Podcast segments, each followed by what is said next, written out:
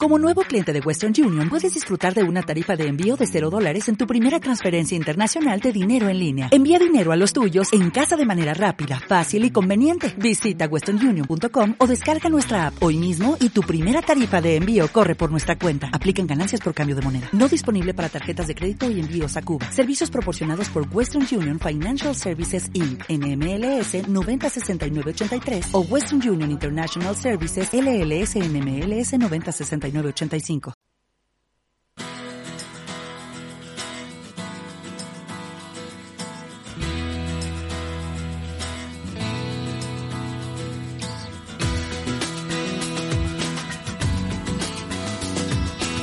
Después del trabajo, After Work, con Eduardo Castillo, Capital Radio.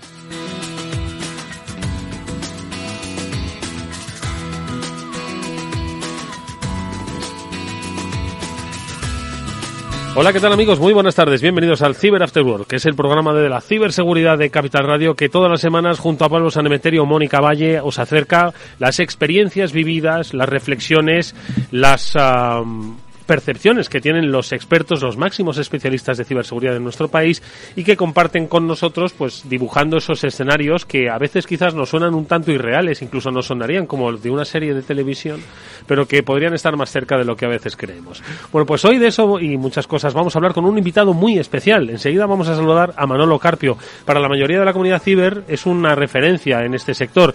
Para quienes quizás no estéis tan metidos en él, eh, pues deciros que Manuel Carpio es eh, vocal del Foro Nacional de Ciberseguridad. Este foro es una iniciativa gubernamental que cruza diferentes instituciones que lo que ha hecho ha sido buscar a los mejores de los mejores de los mejores en el mundo de la ciberseguridad para crear esa base cultural, social y de protección que debe tener un entorno, pues como es nuestro país, en un escenario digital como el que vivimos. Bueno, pues aparte de eso, también ha destacado su trabajo como CISO global, responsable de seguridad de la información de una de las mayores compañías de telecomunicaciones del mundo, la mayor de nuestro país, Telefónica. De esa experiencia estoy seguro de que también vamos a hablar. Y como miembro del comité asesor de la Fundación ESIS, Empresa, Sociedad y Seguridad, estoy seguro de que la relación con otros expertos de otros ámbitos de la seguridad también va a dejar interesantes contenidos. Bueno, pues con Manolo Carpio vamos a hablar largo y tendido en este programa en el que, pues como digo, vamos a comentar cómo vivimos hoy en este escenario em, de seguridad, diría yo casi real, pero que hay que definir. Pablo Salameterio, buenas tardes. Buenas tardes, Eduardo. Pues con muchas ganas, como bien dices, con, yo me atrevería a decir que es una leyenda del sector de la ciberseguridad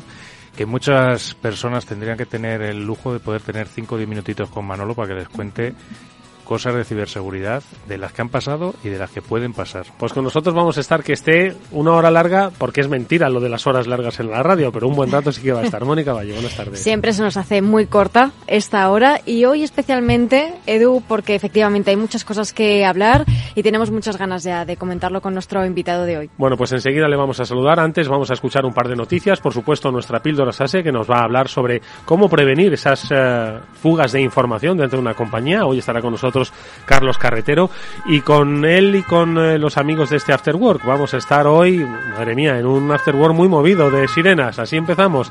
Esperemos que no sea por nada grave. Por supuesto, está Jorge Zumeta hoy, eh, gobernando técnicamente este programa, sus eh, manos prodigiosas las vamos a las vamos a probar, por supuesto. Os hablo Eduardo Castillo, vamos a ver esas noticias que han ocurrido en el sector de la ciber. Nada, hay un par de comentarios breves. Una de ellas relativa a WhatsApp, que al final, pues eh, los programas, las aplicaciones que más utilizamos son las que más nos llaman la atención. Al parecer ha descubierto dos vulnerabilidades importantes en la aplicación. Pablo. Perfecto. Y de hecho, no sé si te acuerdas de Pegasus y su forma de instalar el malware a través de una videollamada perdida. Pues en este caso tendremos otra opción que podrían haber utilizado la gente en ese Group o similares a la hora de instalar malware en teléfonos, que es utilizar una, una vulnerabilidad crítica que permite ejecutar código arbitrario en los teléfonos en, en este caso utilizando WhatsApp, que es una de las eh, herramientas más implantadas en, en, los teléfonos en Occidente. Pero ¿cómo, Mónica? ¿Recibiendo un, un, mensaje o descargándote la aplicación? ¿Cómo, ¿O lo de las videollamadas que decían? ¿Cómo? En este caso, WhatsApp no ha proporcionado detalles acerca de las vulnerabilidades. Sin embargo, sí que dicen que, bueno, que residen en componentes que se denominan controlador de llamadas de vídeo, por lo que cualquier atacante podría tomar el control de esta aplicación y estas brechas El problema es que pueden convertirse en un vector de ataque muy lucrativo para los que están buscando instalar software malicioso en dispositivos comprometidos. Así que, como siempre decimos, estar muy atentos a todas las novedades en cuanto a actualizaciones de de todas las aplicaciones, tanto esta como el resto, para actualizar a la última versión que corrigen vulnerabilidades. Bueno, pues eh, esto en lo que se refiere a WhatsApp, otras eh, vulnerabilidades eh, detectadas, más que vulnerabilidades, han sido ataques detectados contra el exchange de Microsoft, que es lo que ha pasado, además son de los de los ataques graves. Claro, porque esto afecta a las plataformas de correo electrónico de las compañías y de, la, de, muchas compañías que basan su correo electrónico en lo que es la plataforma de, de, Microsoft. En este caso, pues es una vulnerabilidad, al igual que la que hablábamos antes, que afectaba a teléfonos móviles, en este caso permite ejecución de código remoto eh, esto es decir, que un malo desde fuera de la, de la empresa a la que quiere atacar puede lanzar el ataque y empezar a controlar ordenadores y a partir de ahí ir controlando más la infraestructura de la, de la empresa. Y, y, en este caso a mí me llama la atención una cosa que, claro, me parece una aberración, pero es que poner PowerShell con un puerto abierto ya me, me, choca. Yo sé que muchos administradores de equipos lo quieren tener, pero a mí me pone de los pelos como escarpia, Mónica. Aquí, Pablo, es que te tienen que consultar precisamente ese tipo de cosas las compañías para no cometer esos fallos, ¿no? Aquí, bueno, eh, Microsoft lo que ha dicho es que saben que existen ataques dirigidos que están limitados de momento, que han usado estas vulnerabilidades para acceder a sistemas de los usuarios, pero que solamente puede ser explotado en este caso por atacantes autenticados, que no es poco. En cualquier caso, la compañía dice que los clientes de Exchange no necesitan de momento tomar ninguna medida porque ellos mismos cuentan con sistemas de detección y mitigación para proteger a los clientes. Bueno, pues es una noticia, ojo, que tiene su gravedad, que tiene sus eh, controversias, pero que por lo pronto pues parece no haber afectado más allá ¿no? de lo que es el desarrollo de una noticia que comentamos en este programa. Vamos a conocer más aspectos del mundo de la ciberseguridad a propósito de las fugas de información. La pasada semana hablábamos, ¿os acordáis?, de los accesos indebidos. Bueno, pues vamos a ver qué es lo que ocurre con esas fugas de información. Se producen en el mundo empresarial, el mundo geoestratégico. Vamos con nuestra píldora así.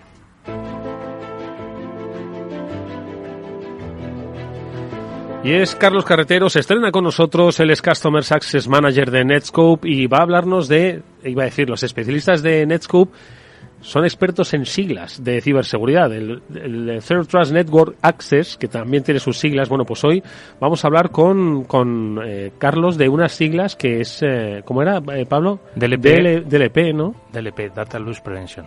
Vale. Eh, evitar eso, la fuga de, de información. Carlos, buenas tardes, ¿cómo estás?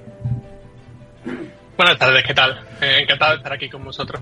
Oye, cuéntanos, sitúanos un poquito, porque yo siempre hablo de los acrónimos, ¿no? Pero estamos hablando de un escenario real, ¿no? Las fugas de información. ¿Qué es lo que ocurre? ¿Cómo se pueden prevenir? Hoy, hoy en día tenemos, bueno, tenemos realmente muchas, muchas razones por las que un negocio podría necesitar una herramienta como, como DLP. Al, al final DLP o Data, Data Loss Prevention, Data Leakage Prevention, realmente tiene muchas opciones, pero lo podemos presentar como eso. Una herramienta que nos permite evitar fuga de información confidencial o fuga de información, por ejemplo, personal, tarjetas de crédito, eh, registros de seguridad social, por ejemplo, carnet de identidad, incluso información que es confidencial para la empresa y no confidencial para, para otra, según bueno, el negocio en la que esa, en la que esa empresa trabaje. Como buen resumen, así, así sería DLP a grandes rasgos. Mm. Los, los, motivos por los que una empresa podría necesitar DLP, por ejemplo, sí. ya no solo porque, porque estén en auge cada vez más los ataques, las vulnerabilidades, como las noticias que habéis, que habéis comentado ahora bien, bien demuestran, sí. sino también porque como hoy en día está en auge la nube, las aplicaciones en la nube, cada vez los datos se mueven más. Ya hoy en día no hay ninguna empresa que tenga 100, los datos 100% en su, en su, en su residencia, ¿no? en su centro de datos. Siempre va a haber datos en los ordenadores de los, de los, de los empleados y va a haber datos en la nube. Eso nos lleva también a que pueda haber pérdida de datos no solo porque haya un malware o un ataque en la empresa, sino a lo mejor una fuga accidental. Uh -huh. Una persona que simplemente no diferencie entre, entre, por ejemplo, lo que es su, su aplicación corporativa o su aplicación perdón, eh, personal y por error simplemente suba información o incluso por una pérdida intencionada de personas que quieran exfiltrar esos datos de la, de la, de la empresa.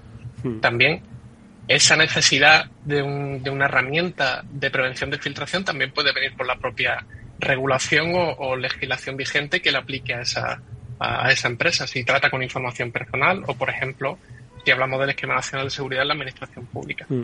Hay, como digo, muchísimo, muchísimo. Oye, Carlos, ahora te voy a preguntar sobre cómo se implanta este DLP, pero quería preguntarle a Mónica o a Pablo. Oye, ¿se producen? Es que decía antes, ¿no? Cuando se produce, por ejemplo, una fuga intencionada. Tenemos, eh, pues, muchas, eh, no traiciones, sino venganzas, ¿no? De empleados, pues, eh, a disgusto o que han, están a punto de acabar una relación laboral, más de lo que creeríamos, ¿no? Totalmente. Yo además, de hecho, tengo la, la, experiencia de haber tenido una conversación con un responsable de seguridad de, de, una entidad que además tenía un call center y te lo explicaba claramente. Dice, es que aquí la gente que trabaja, viene uno fuera y les dobla el sueldo, les triplica el sueldo de un mes y ellos mismos te van a sacar la información. O sea, que es que es una amenaza real que tienes y simplemente por un mecanismo económico. Empleados descontentos, desleales, que pueden estar en esta situación o en otras muchas. Y de hecho ya también como dentro de esos planes de concienciación de, de, ciberseguridad que hablamos muchas veces dentro de las compañías, en ocasiones, fíjate, a nosotros nos han pedido que concienciemos sobre la importancia de no extraer este tipo de información y las consecuencias que tiene también para ellos. Bueno, pues efectivamente son escenarios, hay muchos escenarios, como decía antes Carlos, también nos podemos confundir y ponerlo en la nube privada en vez de en la de nuestra, o sea, en la de nuestra empresa. Pero bueno, hay, como digo, escenarios eh, reales que se pueden combatir. ¿Cómo? Instalándolo. ¿Y cómo se hace esa instalación, Carlos? Realmente el, el, proceso de, de, instalación de una herramienta DLP desde el punto de vista también de, de, de, Customer Experience, yo sí suelo estar más en la parte una vez que ya el cliente ha comprado la solución y ya necesita adaptar esa solución a su propio negocio. Hoy en día, eh, con tantas aplicaciones eh, para empresas que tienen muchas unidades de negocio, que tienen mucho tipo de información, muchos tipos de accesos y realmente no hay un caso de uso claro nunca, la instalación de una herramienta DLP y no solo la instalación, sino el aprovechamiento de esa, de esa herramienta DLP, al final siempre tiene un proceso, un proceso, un ciclo de vida detrás. Siempre es algo que, que, tiene su entidad propia y es algo que hay que, hay que tratar. Empezando, por ejemplo, por eh, una fase de, de descubrimiento de eh, qué información tengo, tengo en mi empresa, por ejemplo, de quién es esa información, qué custodia esa información, mis empleados, invitados, es, un, es, un, es información que debería quedarse en la empresa, es información que debería ser externa. ¿Dónde está esa información? Está en mi, en mi, en mi, bueno, en mi almacenamiento dentro de la empresa, está en la nube. ¿Quién accede a esa información? Solo mis empleados o invitados. También es necesidad que acceda a esa información clientes o colaboradores de mi, de mi empresa. Es, esos datos se comparten, no se comparten, con qué proceso. Esa realmente esa fase de descubrimiento es súper importante porque es lo que nos va a llevar a priorizar hmm. la protección de esos datos. Pues siempre vamos a tener más prioridad en, proteger los datos a los, a los que más riesgo hmm. hay, hay asociados, ¿no? Datos públicos, datos expuestos en la, en la nube, y es lo que nos va a llevar a una primera, primera implementación de una fase piloto, digamos, de ese, de ese programa de, de, DLP, de protección de información. Que entiendo que, y ya brevemente, tiene una escalada mayor a medida ¿no? que se vayan necesitando ¿no? esas, eh, bueno, se haya identificado cuál es la información importante, siguiente paso sería ya una escalada mayor, ¿no? Sí, claro, al, al final digamos que afrontar o intentar proteger todos los datos a la misma vez en un mismo día es, una tarea muy complicada para la mayoría de las empresas. Por eso siempre intentamos definir diferentes niveles de riesgo, diferentes niveles de accesos, diferentes niveles de exposición para priorizar e intentar siempre empezar los procesos por los datos eh, que más riesgos asociados tienen o que más posibilidades tienen de, llevar mm. detrás una filtración o una, o una brecha de, información. Mm. Al final, en, en las primeras fases de implementación es cuando vamos a intentar empezar a hacer saber que este proceso de protección de datos está empezando a ser vigente en la empresa. Por ejemplo, procesos iniciales y, en maduración de comunicación con empleados. Por ejemplo, también si, si en un futuro queremos bloquear una fuga de información, en un principio podemos, por ejemplo, alertar a los usuarios de que lo que están haciendo en un futuro a lo mejor ya no va a ser permitido, pero también podemos dejarle justificar su uso porque nunca sabemos qué puede ser legítimo o no dentro de la empresa de lo que no estemos al, tanto. Pues eh, como bien has propuesto, Carlos, lo primero que hay que hacer es conocer nuestra casa, la que queremos proteger. Y una vez que lo sepamos, DLP, ahí está, la eh, herramienta para evitar fugas de información. Carlos Carretero es Customer Success Manager de Netscope. Gracias, Carlos, bienvenido a este programa. Esperemos eh, escucharte pronto. Muchas gracias, encantado. Un, un saludo. Nos vemos pronto. Adiós.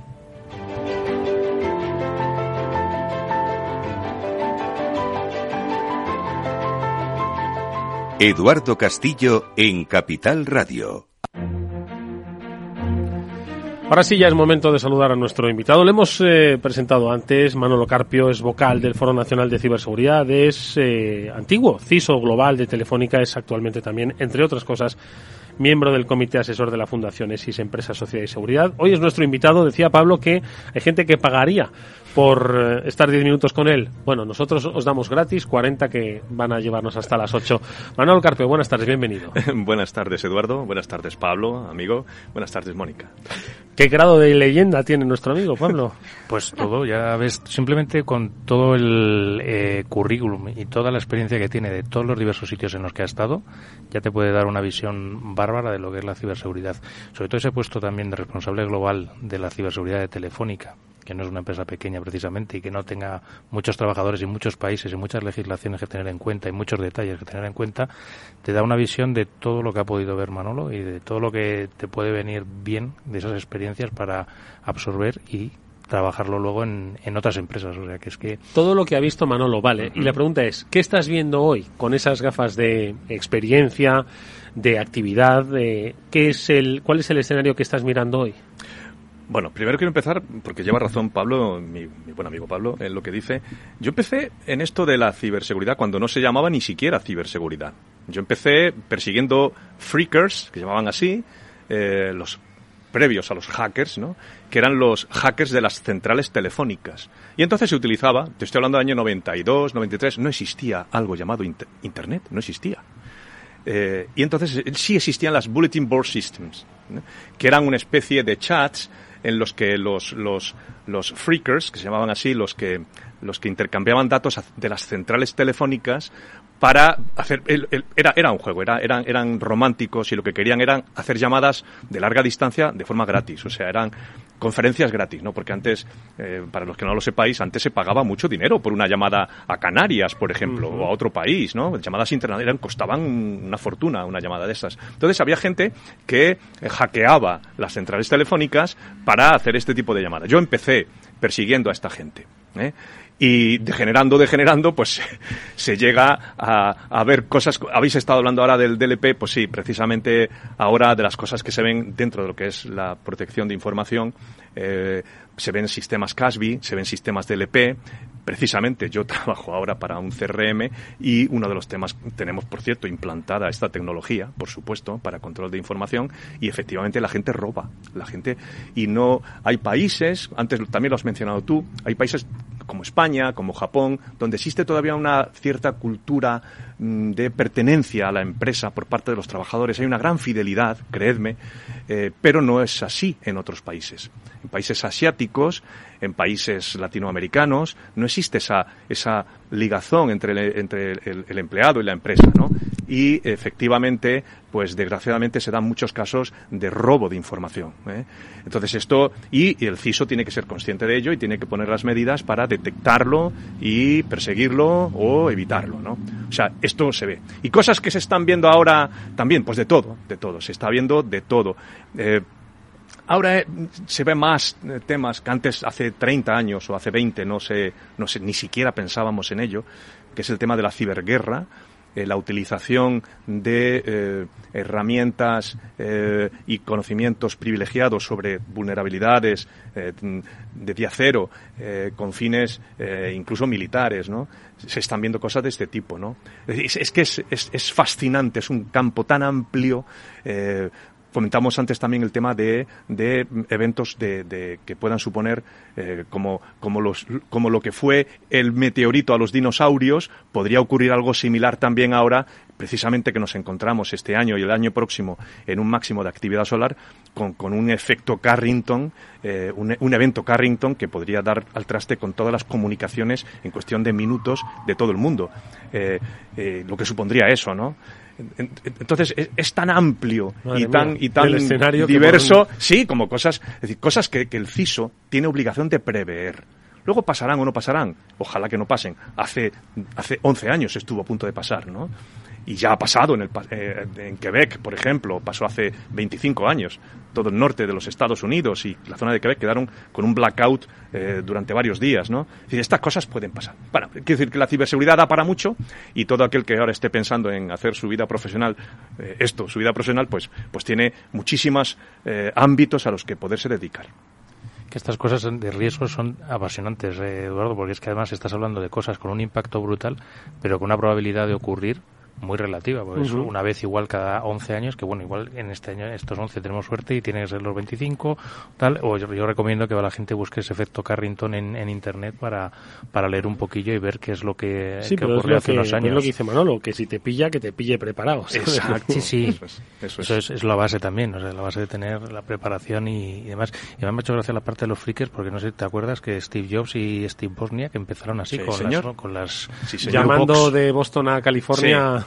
Sí, pero esto, esto, era, no sé si lo sabréis, se llamaban las blue boxes, las cajas azules, ¿no? Y lo que hacían era, pues eso, mm, eh, los modems, antes la señalización en sistemas de telecomunicaciones era señalización en banda, no fuera de banda.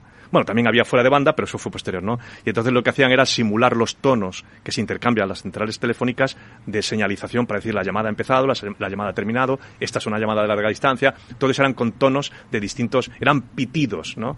Que se oían, probablemente los que sean más viejos lo recordarán, ¿no? Y entonces lo que hacían era, inventaban unos modems, ¿vale? Con unos eh, sintetizadores. Por eso de ahí ahora comprenderéis por qué Steve Jobs o, eh, empezó también haciendo, eh, tiene una patente, o alguien de, esta gente, tiene una patente con sintetizadores, eh, el primer sintetizador que hubo de música, porque eran expertos en fabricar blue boxes. O sea, todo esto está, al final está conectado, ¿no? Y era una época eh, pues de románticos, ¿no? Porque al final lo que trataban no era de vender las llamadas, sino de, de, llamar gratis, ¿no? Por el simple hecho de, ver una, una obra que funcionaba y que y le robaban unos dinerillos a las a las operadoras, ¿no? El, ego que siempre ha sido tan importante en este mundo. Siempre, siempre, siempre. Eso no ha cambiado, ¿verdad? No, eso no ha cambiado. Pero el resto de cosas, Manolo, ha cambiado prácticamente todo. Es verdad que todo está muy interrelacionado, como decías, desde esos friques, desde aquellos años. Es que ni la ciberseguridad tenía el mismo nombre no tenía. Yo, ah, la ciberseguridad es un bautismo de hace aproximadamente 20 años, quizá menos de 20 años, que es cuando, cuando lo que siempre fue seguridad de la información o seguridad informática. O Infosec también se llama. Sí, Infosec, seguridad, Infosec, Information Security. ¿Vale? Pues entra en contacto con, una cosa mm, maléfica que era Internet, ¿no? Cuando ya Internet pasa a ser parte de la infraestructura, eh, entonces empieza a llamarse de ciberseguridad. Empieza es cuando empieza, pero antes cuando no existía Internet, eh, sí que existía seguridad de la información, ¿vale? y pasa que era, era preocupación de muchas menos empresas, de ambientes gubernamentales, militares, ¿de acuerdo? Pero sí que existía la seguridad de la información, siempre ha existido la seguridad de la información. Pero ha sido cuando se ha popularizado el uso de Internet y se han digitalizado las empresas, se han conectado los negocios a Internet, cuando apareció la palabra ciberseguridad. ¿eh? No, eh, estaba pensando que las empresas se han adaptado muy rápidamente a a esa transformación digital y a la que hablamos para procesos de entender al cliente, para procesos de implementar pues canales eh, digitales de venta, pero no sé si han implementado tan rápidamente la necesidad de toda esa información que generan en forma de datos ponerle la protección necesaria. Las grandes obviamente sí, pero ¿El eh, resto? Mm, pues te cuento. Mm, las grandes sí eh, y las pequeñas lo están haciendo a, latigazos. Es decir, mm, a, a, golpe de evento. Es decir, la seguridad es a posteriori pero se está poniendo. A posteriori, pero se está poniendo. Porque hoy en día ya, hace quizá 15 años no, pero ahora hoy en día ya todos los consejos, también, afortunadamente, todos los consejos de administración, porque esto está en la prensa, en la prensa, en los media, ya generalistas, el tema de la ciberseguridad, ¿vale? Creedme que esto no ha sido así siempre.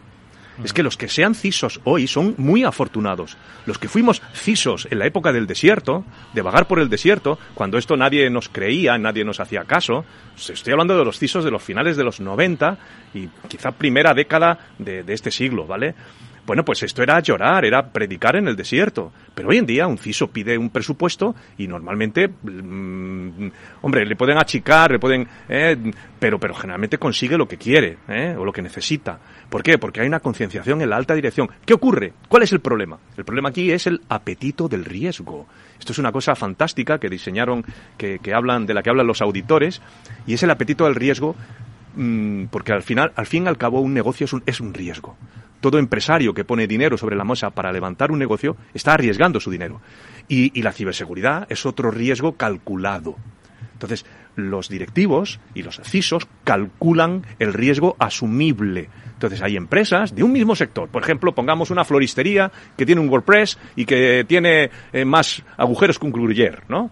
Bueno, pues hay distintas floristerías, pero hay algunos que están más concienciados y ponen más medidas de seguridad que al final va como coste al producto final que se vende, y hay otros que asumen más riesgo poniéndole velitas a San Antonio en lugar de comprar un DLP.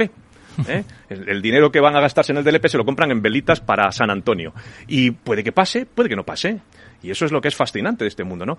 Em, ¿No pasa? Pues bueno, y asumen ese riesgo. Se llama apetito al riesgo. Y esto es una cosa que los auditores conocemos muy bien, auditores del sistema, y, que se pregunta. De hecho, los Estados Unidos eh, tiene que haber una declaración de cuál es el apetito al riesgo de las empresas, ¿no? Para que los accionistas lo sepan. ¿Eh? La SEC esto lo tiene en los informes anuales, tiene, hay un capítulo que es el apetito al riesgo, donde dice, bueno, esto está relacionado con los planes de contingencia, con los BIA, los Business Impact Analysis. ¿Cuánto dinero puede, cuál es el umbral de dolor de la empresa? ¿Cuánto dinero está dispuesto a perder por un ciberincidente la empresa como máximo? Y entonces la empresa dice, mira, pues mira, pues un millón de dólares, ¿no? Y a partir de ahí, de esa cifra, el CISO ya se pone a trabajar y diseña sus planes y diseña sus medidas para, en caso peor, no llegar a perder ni un millón de dólares, ¿vale? Esto es el apetito al riesgo. Entonces, como eso es una cosa variable, pues eh, hay distintas estrategias, distintos. Eh, hay gente que es, eh, bueno, pues muy que, pone muchas medidas de seguridad, que son psicópatas de la seguridad o que son obsesos de la seguridad, y hay otros que son más, rumbosos. Mm. No, en ese sentido, yo hay un, hay un punto ahí que me gustaría que entrara un poquito más a hablar Manolo, que es el, la parte de eh, continuidad de negocio, los eh, vías y todas estas cosas que quizás se ven más en, en, las grandes empresas, pero que de alguna forma también las medianas se deberían empezar a plantear eh, ¿qué ocurre si tienen un desastre? Claro. Eh, esto, eh, bueno, lo, siento por vuestra audiencia porque no es, probablemente sea lo menos sexy de lo que se habla aquí en esta mesa. El tema de la continuidad de negocio, porque es una cosa como muy tripera, muy crematística, muy ligada al dinero, pero créeme que esto es lo que mola en la alta dirección. Cuando hablas con estas cosas, dirá, a ver, tell me more, hábleme, un poquito más de esto, ¿no? Y, no, aquí no estamos hablando de, de, de, pues eso lo que habéis hablado antes, que es algo fascinante, las vulnerabilidades y todas estas cosas, ¿no? Que son las partes más techy, que es lo que la audiencia seguramente, pero creedme, creedme que, mm, que, que, el tema de continuidad de negocio es un tema que sí se escucha muy bien arriba y que, y que tiene, y es una faceta que todo CISO debe tener controlada, bajo control. Pues dejadme una cosa, que vamos a hacer una brevísima pausa, vamos a, escuchar un consejo, pero luego vamos a ver lo de la continuidad del negocio, que al final es uno de los aspectos sobre los que menos luz se aporta cuando hemos visto incidentes de ciberseguridad. es, justo. Sabemos que se han producido, pero no sabemos... ¿Qué pasa? El plan B. ¿Cuál es el plan B? Exactamente. ¿Mm? Bueno, pues ahora nos lo cuentas. Si inviertes en bolsa, esto te va a interesar. XTB tiene la mejor tarifa para comprar y vender acciones y ETFs cero comisiones hasta 100.000 euros de nominal. Si inviertes en bolsa o quieres empezar, más sencillo e imposible. Entras en xtb.es, abres una cuenta online y en menos de 15 minutos compras y vendes acciones con cero comisiones, con atención al cliente en castellano y disponible las 24 horas al día. ¿A qué estás esperando? Ya son más de 450.000 clientes los que confían en xtb.es. Riesgo 6 de 6. Este número es indicativo del riesgo del producto, siendo uno indicativo del menor riesgo y 6 del mayor riesgo.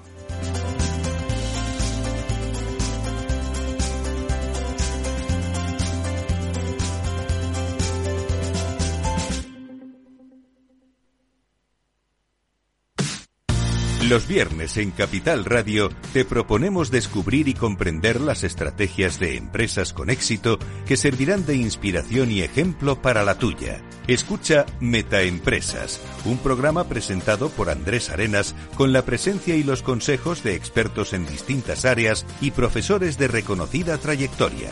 Todos los viernes a las siete y media de la tarde, Metaempresas, Capital Radio. Los viernes en Capital Radio te proponemos descubrir y comprender las estrategias de empresas con éxito que servirán de inspiración y ejemplo para la tuya. Escucha Metaempresas, un programa presentado por Andrés Arenas con la presencia y los consejos de expertos en distintas áreas y profesores de reconocida trayectoria. Todos los viernes a las siete y media de la tarde, Metaempresas, Capital Radio. Después del trabajo, After Work, con Eduardo Castillo, Capital Radio. Estamos aquí con Manolo Carpio, está hablándonos de ciberseguridad, de esa visión, esa evolución, ¿no? Del pasado presente y de cómo uno de los aspectos que no ha cambiado es el de mantener la continuidad del negocio. Las amenazas evolucionan, pero la necesidad de mantener la operatividad de las empresas, esa siempre se ha tenido. Y de continuidad queríamos hablar porque comentamos que aquí muchas veces hemos hablado de ataques a empresas que se han producido, empresas españolas también, o instituciones españolas, como el ataque al SEPE, ¿os acordáis? ¿no? Al final eso mm. supone una, una irrupción, interrupción, paralización. Entiendo que hay diferentes grados, pero al final no, nunca hemos llegado a saber el detalle de cómo se ha dado continuidad a servicios, negocios importantes. O, cómo no se les ha dado. O no se les ha dado.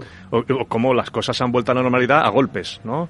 A golpes y, corriendo como pollo sin cabeza por los pasillos y al borde del ataque de nervios. ¿no? De, esto yo lo he vivido eh, y esto, todo CISO que se precede ser CISO debería estar preparado para una situación de estas, de crisis, de una crisis de esta naturaleza, en la que falla, y además de, de, forma inopinada, de forma cuando menos te lo esperas, ¿no? Y falla todo y hasta que primero eres capaz de, de diagnosticar qué es lo que está pasando, y te da y puede ser cualquier cosa, pero puede ser desde un fallo hardware que no es habitual a, un, sabotaje o un ataque coordinado eh, que eso es ya una cosa mucho más seria. Entonces tienes que tener todas las herramientas de todo tipo, organizativas, tecnológicas, mm, de todo tipo, para poder recuperar el negocio en el menor tiempo posible, de la manera más eficiente posible. Y esos dos conceptos, en el menor tiempo posible, RTO, eh, Recovery Time Objective, objetivo de recuperación de, negocio, y en el, de la forma más eficiente posible, es decir, con el VIA, es decir, teniendo los, los umbrales eh, definidos en el, en el eh, de decir, qué cosa te puede gastar ¿no? para recuperar el negocio, eso es lo que tiene, lo que, tiene que presidir el diseño de un plan de continuidad, de, o plan de continuidad Porque, importante para la audiencia, hay que distinguir entre lo que es el plan de contingencias informático del plan de continuidad del negocio. ¿De acuerdo? A vosotros, quizá, a la audiencia, lo que más os interesa es lo primero, el plan de contingencias informático. O sea, tenéis que pensar, chicos, CISOs que estáis ahí al otro lado, tenéis que pensar en el plan de contingencias de vuestra informática, de vuestras comunicaciones, hacer un análisis de puntos singulares de fallo, ver cuáles son los escenarios de desastre que queréis proteger y presentar, queredme, presentad esto a la dirección, no va a pasar nada, os lo van a escuchar y seguramente os lo van a financiar, ¿de acuerdo? Porque están obligados a financiaroslo, ¿eh? Porque el negocio no se puede permitir no tener un plan de contingencia informático, ¿de acuerdo? Y bueno, pues sería largo y tortuoso aquí hablar ahora de eso, no sé si Sí, bueno, en las largas noches de invierno que nos esperan, ¿eh? Winter is coming, ya sabéis, hay muchos manuales por ahí por internet y a leer, chicos, a leer, que se lee muy poco últimamente, los CISOs leen muy poco. Es que hay mucha oferta de series. Ah, ah, será eso, seguramente. Pues yo le recomendaría la serie esta que acaba de estrenar Movistar, se llama Apagón. Yo anoche vi, por casualidad, vi el primer capítulo y va de esto, precisamente. O sea que... Tenemos que hacer una serie a lo mejor sobre este plan de contingencia, lo ponemos bonito, lo guionizamos como hacen en Hollywood, como hace Netflix, que sabe hacerlo muy bien y así ¿Qué haría usted en un ataque preventivo de abus? ¿Qué haría usted en un caso si es usted CISO o responsable de informática de su empresa si si ocurriera algo así. ¿eh? Y entrenar, eh, Manolo, es una de las capacidades básicas en este sentido. Hemos hablado mucho de prevención, de detección. En este caso estamos hablando de respuesta a incidentes. Esa respuesta hay que entrenarla. hay que tener ese plan de contingencia, pero cuando suene la alarma, si antes no lo has practicado y no lo has entrenado, no vas a seguir los tienes que hacer tu roleplay, tus teatritos, yo los hago. Tienes que montar el teatro, eh, llamar a la gente, educarla, eh, que la gente sepa lo que tiene que hacer para evitar ese síndrome del pollo sin cabeza. ¿Vale? Para que todo el mundo sepa lo que tiene que hacer en un caso de crisis, ¿no? Y sobre todo, ¿quién da las órdenes? ¿De dónde vienen las órdenes? ¿Cómo se transmite esto a redes sociales? Etcétera. Bueno, ¿os acordáis de WannaCry, no? ¿Qué os voy a contar? Nos acordamos. ¿Qué os voy a contar? Qué, bonitas apariciones en prensa. ¿Eh? Eso.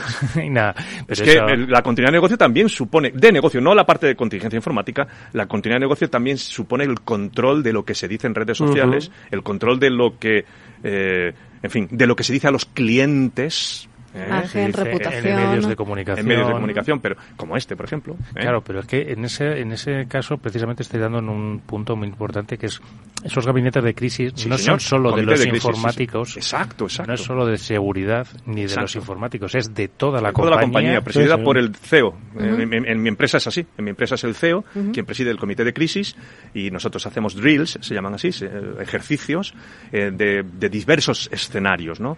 De, por ejemplo, la, el colapso de un edificio. ¿Sabéis lo que pasó en el edificio de Alcatel hace no, no muchos años? Se hundió el edificio de Alcatel, suministrador clave de Telefónica. Se vino abajo, colapsó. Una noche, afortunadamente, gracias a Dios, fue a las 3 de la madrugada eh, y no hubo desgracias personales. Pero la empresa estuvo a punto de desaparecer aquí en España eh, precisamente por eso, ¿no? Afortunadamente tenían un plan de contingencia de sedes. ¿Vale? Pero bueno, hay, hay imágenes fantásticas. Eh, ¿por qué no, ¿Y qué no hablar, qué no decir de lo que ocurre, por ejemplo, en Latinoamérica, con los sismos que llaman allí, o con los desórdenes sociales? ¿eh? hay que plantear, el CISO tiene que plantear lo que se llaman escenarios de desastre, se llama así. ¿Sabéis, por cierto, cuál es otro escenario que habitualmente ya no se pone, afortunadamente? el de las pandemias. Imagínense que hay una pandemia y todos sus empleados Oye, ¿sabéis lo que pasó durante la pandemia? Esa historia aún no se ha escrito. De cuántas empresas estaban preparadas para el teletrabajo y cuáles no. ¿Cuántas se prepararon a golpes? Y, sí, sí, claro. ¿Cuántas? Porque los firewalls no daban ancho de banda para que todo el mundo desde sus casas se pudieran conectar. O el RAS, o el sistema de control de, de acceso remoto por VPN. Nadie tenía, no todo el mundo tenía VPNs. Ojo, es que ese tema todavía no se ha escrito y para, en fin, debajo de la alfombra. Oye, esto me hace preguntarte, como profesional de la seguridad que eres, que estás además en diferentes foros en donde no solo se controla la seguridad cibernética, sino también la seguridad física, lo estamos viendo ahora. Sí, sí, sí. Si no hemos entrado en una especie de cultura de sentirnos excesivamente seguros con todo en la vida. Eh, em, no hay guerras, los, eh, las, guerras son por televisión, no están cerca de nosotros. Eh, sí. van a afectar a nosotros, ¿no? Bueno, sí, en eso lleva razón. Y entonces, de, acuerdo a esa especie como de, de confianza ciega en la seguridad, pues estamos bajando la guardia y estos planes de contingencia, pues si de repente estoy seguro de que uno en 2019 hace un plan de contingencia sobre una pandemia que nos encierra en casa, le echan a la calle por gastar recursos de la empresa. Le tildan de loco. Exactamente. ¿Cómo se te ocurre? ¿No? Entonces, ¿no crees que estamos en un escenario así como un poco de laxitud? Mm, difícil contestar a esa pregunta si estamos o no estamos, pero lo que sí veo, lo que sí veo, lo que sí me preocupa es que cada vez eh, dependemos más del, cada vez más, y ya absolutamente de la tecnología, y cada vez son más tecnologías, más integraciones de distintas tecnologías, más piezas del puzzle difícilmente controlables, ¿de acuerdo? Porque antes los sistemas eran más o menos, eran menos sistemas y eran más controlables, ¿de acuerdo? Y ahora hemos perdido el control de muchos sistemas, nube, ¿eh? eh, proveedores, etcétera, etcétera, y al mismo tiempo son cada vez más sistemas de más diverso índole y tipo, ¿de acuerdo? Y entonces, digamos que el control se nos va un poco de las manos. Entonces, eso, el control en cuanto a la seguridad que tú mencionabas, Eduardo. ¿eh? eh ahora están entrando a nuestros sistemas los proveedores, incluso los propios clientes, y tenemos a veces poco conocimiento de qué están haciendo nuestros sistemas, ¿vale? Ahora tenemos muchas más tecnologías, ahora las cadenas de suministro vienen de China y no sabemos por dónde han pasado, el tema de SolarWinds, por ejemplo. Entonces, eh, a eso a eso me refiero, eso es lo que más me preocupa, no, no de que tengamos más o menos sensación de seguridad, sino el hecho de que se ha, se ha incrementado enormemente la complejidad para el CISO, la complejidad del entorno de control. ¿De acuerdo? Este es el problema. Y entonces el CISO, pues eh, antes era un era un, un, redil, antes era, era una cerca y todo, las ovejas estaban dentro, eran tus sistemas, todo era on-site, estaba dentro de un mismo edificio y había unas mm, fronteras físicas incluso y organizativas que el CISO controlaba muy bien. Os estoy hablando de hace 15, 20 años. Pero es que ahora ya con la nube, con la cadena de suministro, con que ya todo se está subcontratando, con, con pues ahora se pierde el control Y esto, y, y, bueno, y con la enorme cantidad de tamagotchis que aparecen en el, en el, en el, que es un simo, ¿eh? pues, y esto ya, esto es lo que realmente hace que se pierda el control y que, y que no sea cierto eso que tú decías. Mm, yo, si eres un CISO, deberías de estar preocupado por si tienes una falsa sensación de seguridad, ¿eh? Yo quería preguntarte también, uno de los muchos cargos que tienes también. Estabas, si no me equivoco, de vocal en el Foro Nacional de Ciberseguridad. Sí, sí, sí, sí. sí. esto es gratis, gratia et amore. o sea, ahí estamos participando un grupo de gente. Pero antes eh, comentábamos aquí el, el, el, Departamento de Seguridad Nacional, a quien agradezco el honor que nos hace a la Fundación ESIS, lo que hizo fue, no ha designado a personas concretas. Yo no soy digno de, de desabrochar las sandalias de... Yo soy un mindundi. Eh, si he llegado a, a, estar es por la, empresa en la que he estado. Yo, he, he, surfeado la ola, no por mis méritos, sino por el sitio en el que he estado, el, Departamento de Seguridad Nacional, cuando creó, por cierto, deberíais echar un vistazo al tema del Foro Nacional de Seguridad porque es un, es un eh, ejercicio pionero a nivel mundial en el que se están fijando y el, y el general Ballesteros así tiene a gala reconocerlo y, y chapó, me, me, quito el sombrero por él, por mis amigos del Departamento de Seguridad Nacional, eh, es, un, es una figura de mérito y, de, y de, de, de, lo que podemos estar orgullosos. Esto en otros países como Francia, como Estados Unidos, están intentándolo ahora montar. ¿eh? No hay y no, es, y no es un tema pacífico, porque hay mucha, muchas rencillas entre el sector público y privado. Es el foro, es el, el centro, el núcleo de colaboración público-privada en ciberseguridad en España. ¿Vale? Hoy, incontestable, es así. Es el foro de colaboración público-privada.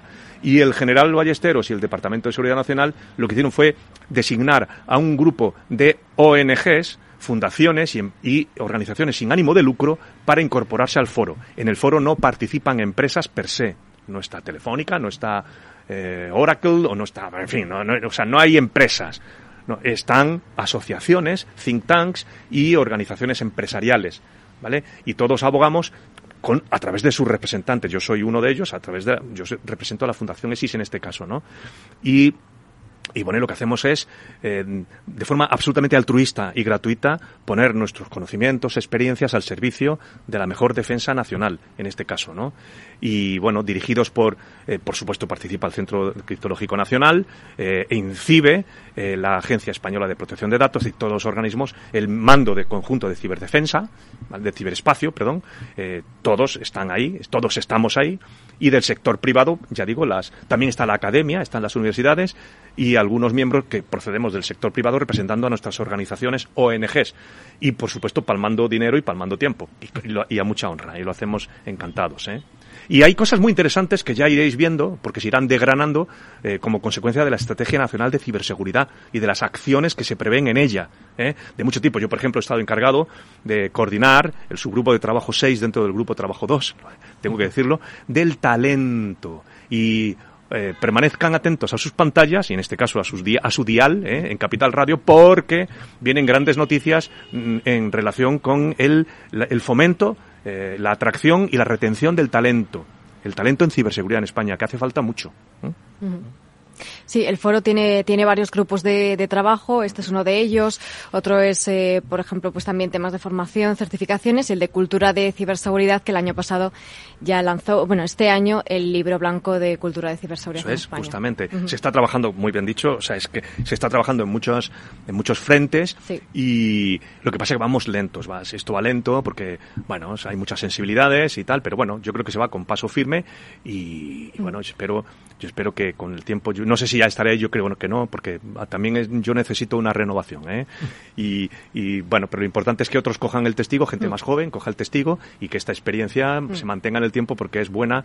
Es buena. España es un país mediano a nivel internacional en cuanto a nuestra, nuestra capacidad inversora de, en, para, para protegernos en temas de ciberseguridad. ¿vale? Entonces, eh, iniciativas, o sea, no podemos desperdiciar ni un gramo ni de talento ni un gramo de coordinación entre sector público y sector privado, evitando solapamientos, eh, generando sinergias, ¿vale? No podemos permitirnos el lujo de desperdiciar ni un gramo todo esto porque somos, somos un país pequeño, no tenemos los presupuestos que puedan tener pues unos Estados Unidos, Rusia, China, etcétera, etcétera. Y entonces, si queremos eh, maximizar la eficacia y la eficiencia de nuestras medidas como país en cuanto a protección de nuestra información, no ya, no ya um, información de organizaciones gubernamentales, sino también de grandes empresas, de, blue chips, de empresas bandera de España, ¿no? Pues tenemos que, que procurar todos mm, coordinar nuestros esfuerzos en sitios como, por ejemplo, el Foro Nacional de Ciberseguridad. Además, decir varias cosas que además, si se están fijando en el Foro Nacional, ya se fijaron antes en la Agencia de Protección de Datos, en las leyes de protección de datos que impulsamos aquí desde el país. Sí, señor. Somos, somos un país pionero y además con mucho talento y con mucho que enseñar en, ciberseguridad. O sea que en general, sin complejos es lo que hay que. Correcto, sí, señor. De hecho, cuando yo he viajado, yo he tenido la fortuna, no por, insisto, no por mis méritos, sino por los puestos que he ocupado, desgraciadamente, no sé, porque la vida me ha llevado por ahí. Mientras yo hacía otros planes, me, me llevaban por ahí. Eh, y he tenido oportunidad de Mm, de, estar en muchos foros, sobre todo europeos, pero también latinoamericanos, de prevención de fraude, de, normalización, de estandarización y también de legislación, ¿eh? sobre todo legislación en Bruselas, ¿no? He viajado mucho allí y al principio lo hacía con cierta reticencia, eh, pero luego después, a los tres milisegundos, me daba cuenta de que los franceses, como el chiste, el francés, el inglés, el español, de que no tenemos nada, todo lo contrario. Yo hablaba de cosas allí que a nosotros les parecían ciencia ficción, cosas que, sean, que eran realidad ya aquí en España te das cuenta rápidamente cuando sales por ahí fuera que no tenemos nada en absoluto que envidiar por ahí fuera. ¿eh? Lo único que tenemos que envidiarles es eh, la, falta de complejos que tienen por ahí fuera. Y nosotros los tenemos todos. El idioma, etcétera, etcétera. Nada, nada. Chicos, salid por ahí fuera, que no comen a nadie. Hmm. Sí, además es un, aspecto que siempre, siempre hemos puesto en valor, ¿no? Esa capacidad, ese desarrollo, ¿no?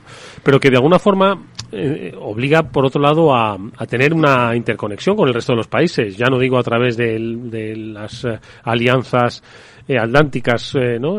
para la defensa, sino, en fin, esos foros ¿no? en los que debemos estar, ya no solo para compartir información, sino para porque al final estamos interconectados unos con otros y estoy seguro de que si se produce un gran apagón en Francia, España no va a pasar desapercibido, en absoluto, en absoluto. Sí, existen foros, de hecho existen foros mm, conocidos, eh, o digamos públicos y otros, no voy a decir secretos, pero sí discretos. Existen foros informales donde CISOs, por ejemplo, eh, y yo puedo hablar porque creo que ya prescrito. ¿eh? Eh, existen foros, digamos, discretos en los que los CISOs nos hablamos y nos, nos, comunicamos cosas que son de interés mm, importante para, para, estratégico y táctico para grandes empresas, para organizaciones y eso, eso existe. Pero creedme, por ahí fuera no son hermanitas de la caridad. Lo único que hay son intereses. ¿eh? Y en estos foros, el FIRST y todas estas cosas, pues eh, son foros donde va la gente porque tiene interés. Y el problema del intercambio de información, porque dice, no, es intercambio de información. No te creas tú que es tan fácil que un francés intercambie información contigo. ¿eh? Ah, se necesita mucho tiempo, creedme en lo que os digo. Se necesita mucho tiempo y mantener una relación cuasi personal, ya, cuasi personal, y eso no se consigue eh, llegando a una mesa un día eh, inopinado. No, no, no. Se consigue pues yéndote a cenar, se consigue eh, pasando tiempo juntos, se consigue, en fin, durante mucho tiempo, con gente que luego mm, cuando levantas el teléfono y les pides ayuda, mm, saben quién eres, saben que se pueden fiar de ti, porque al final, en esto de la ciberseguridad, en sitios muy, muy, muy top, al final son relaciones de confianza cuasi personal, creedme, ¿eh? en resolver problemas mm, gordos. ¿eh? Más de las comidas y demás, también en las conferencias. Es un sitio también para hacer networking, networking, sí señor. Eso es muy importante. El networking en el mundo de la ciberseguridad y el, poner cara y ojos a un correo electrónico, eso es muy importante y sobre todo generar esa confianza que es algo que se consigue con los años. ¿eh? Exacto. La confianza en la otra persona, en la profesionalidad. Exacto, justo. Al fin y al cabo, la seguridad, la ciberseguridad es confianza, son casi sinónimos. Oh, yeah, sí señor, es así. Es así.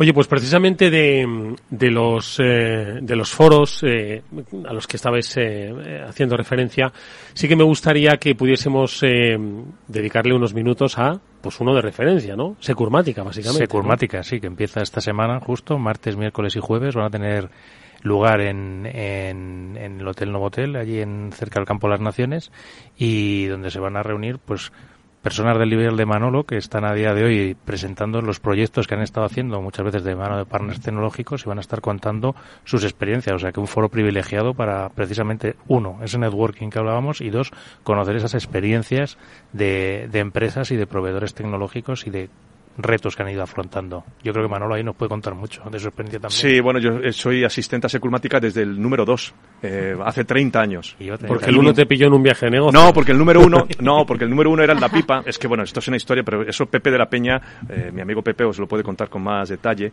Sí, sí, pero yo soy probablemente junto con junto con Arturo Ribagorda, somos los más antiguos, y por supuesto Pepe, los más antiguos de Securmática. Eh, son, son, ya 30 ediciones de Securmática ininterrumpidas, las que este año, no, desgraciadamente, no voy a poder estar por un tema personal, no voy a poder estar este año, pero sí, sí, yo, y bueno, muchas veces Pepe nos llamaba, nos, me llamaba para presentar cosas absolutamente rompedoras, eh, que sabía, porque Pepe, como buen periodista que es, eh, Pepe está al cabo de la calle de lo que se cuece en las grandes empresas, las innovaciones, ¿de acuerdo? Y lógicamente lo que quiere es llevarla a su congreso para que la gente cuente eh, lo que están haciendo, ¿no? Y grandes empresas de este país, eh, del mundo de, del banca y finanzas, del mundo de las telecomunicaciones, grandes empresas, pues están haciendo cosas muy, como diría una ministra, alguna, cosas muy chulas. se están haciendo cosas muy chulas y, y esto merece la pena que los demás lo sepan, ¿no? Y bueno. Pues Manuel Carpio, eh, ha sido un placer tenerte eh, en este programa. Hombre, el placer ha sido mío, muchísimas gracias. Esperemos que repitas nuevamente. Bueno, eh, ya sabéis. hay muchas que, cosas que contar. Ya sabéis lo que os ponéis. De verdad, muchísimas gracias. gracias a vosotros. Preservo este último minuto para que hagamos referencia un poco a esas eh, grandes reflexiones que nos ha dejado Manolo Carpio en el programa. Hemos hablado un montón de cosas. ¿Con uh -huh. qué nos quedamos, Pablo? Uf, eh, difícil. Yo casi me quedo con, con, una cosa que hablaba él antes de que viniera aquí, que es que creo que podemos hacer una serie con él prácticamente de programas para ir hablando de distintas cosas. Yo me quedaría, mira, con la parte del foro, y que somos pioneros a nivel nacional del foro y de tener unas estrategias de ciberseguridad a nivel español, y me quedaría que aunque sea una parte un poco más farragosa con la importancia de esos eh, planes de contingencia, contingencia y, y continuidad Mm. Contingencia y continuidad. Mm. ¿Y tú, Moni? Pues eh, me quedo también con lo que ha comentado, que hay muchísima complejidad ¿no? para el responsable de ciberseguridad, pero también me quedo con la parte positiva porque creo que todo lo que nos ha estado contando Manolo ha sido positivo. ¿no? Hay retos, pero hay muchas soluciones y muchas estrategias que podemos abordar. Tan solo hay que informarse, como bien decía, y hacer las cosas bien. Yo me quedo con todo, desde los freakers hasta, hasta efectivamente con qué mirada hay que, hay que tener, una mirada de reivindicación, de orgullo, pero también de prevención para ese futuro escenario de ciberseguridad que nos eh, está dejando, pues el día a día, esta evolución tan rápida que nos eh, mete cada vez más en la digitalización. Y una cosilla que decía, que el, el, paso del desierto ya ha pasado, que tenemos mucha información donde leer, donde formarnos, donde informarnos, porque en ciberseguridad al principio igual no había mucha información, pero ahora Internet está plagada de información. Pues así que menos series y más lecturas. Pablo, Mónica, como siempre, muchísimas gracias. Nos vemos la próxima semana. A ti, Edu. A ti, Edu. Amigos, nos despedimos hasta mañana, que volverá el Afterwork a las eh, 19 horas aquí en la sintonía de Capital Radio. Está Jorge Zumeta, gestionando técnicamente el programa. Os habla Eduardo Castillo. Nos vemos mañana. Adiós.